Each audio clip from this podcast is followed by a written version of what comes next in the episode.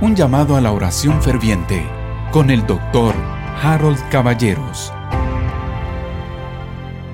Queridos hermanos, bienvenidos al devocional llamado a la oración ferviente.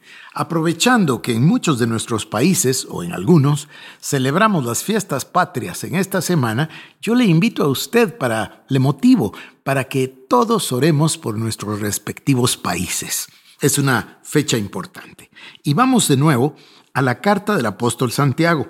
Y me voy a referir el día de hoy a los primeros cuatro versículos del capítulo número 2. Los leo de esta manera. Santiago 2.1.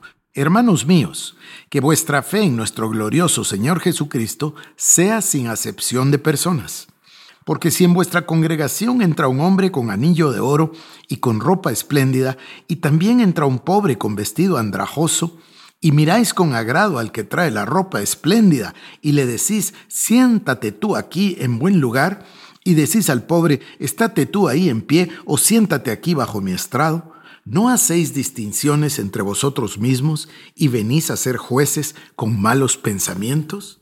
Bueno, yo que he leído varias veces, no sé cuántas en estos días, la carta de Santiago y he leído varias veces este capítulo número 2, me impresiona la amonestación o como le decía ayer, la advertencia.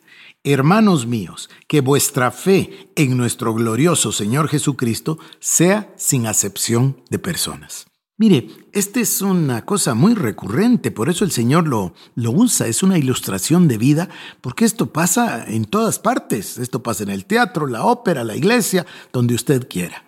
Voy a contarle una cosa personal, y no es porque yo sea muy piadoso, sino porque yo me sentí muy tocado de este pasaje hace, no sé, 30 años, y entonces decidí una política en la iglesia sabe que yo no tengo la más remota idea de quién da diezmos. Nunca estoy cuando se cuenta la ofrenda, nunca estoy cuando se habla de quiénes dan los diezmos, porque yo no quería precisamente hacer acepción de personas.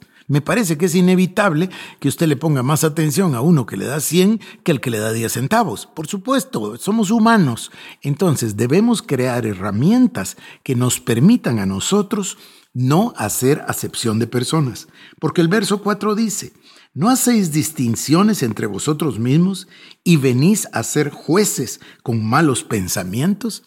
O sea, es obvio, es evidente que hacer acepción de personas es pecaminoso. Entonces Dios nos está previniendo de hacerlo.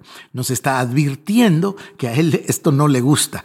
Y por supuesto nosotros debemos crear las herramientas que nos permitan vivir sin que se nos vayan los ojos por las riquezas materiales que al final, ya lo vamos a ver en los siguientes versículos, no es lo importante.